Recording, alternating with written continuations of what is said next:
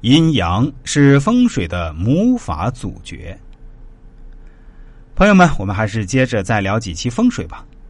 整个风水体系都是建立在阴阳的基础上，脱离了阴阳就无风水可言。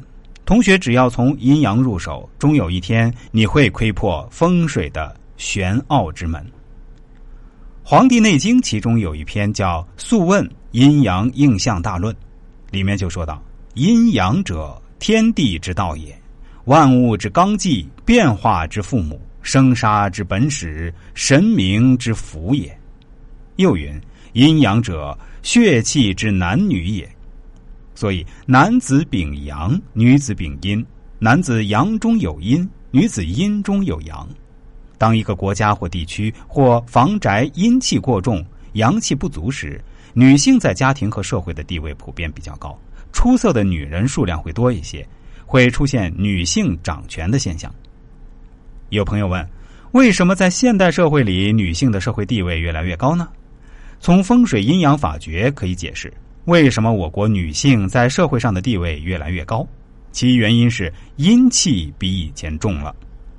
我国三十多年的经济飞速发展，是牺牲了环境换来的。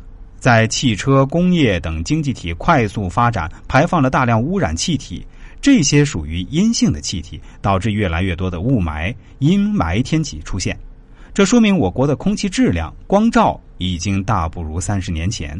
相对比，三十年前阴气重、阳气弱了，阴气重利女性，所以女性的社会地位会越来越高。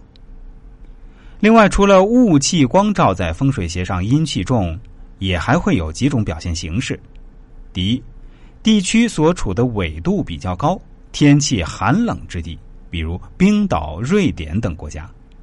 第二，所处之地雾气大、雨水多、日光照射时间少之地，比如英国就是一个非常典型的例子。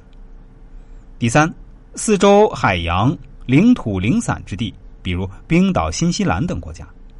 当然，这里涉及到一定的世界地理知识，但我相信收听我们这个节目的听众朋友们也不难理解。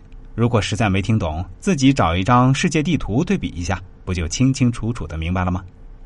我们也会发现，这些国家地区的女性地位是比较高的，甚至有国家出现女王，比如英国。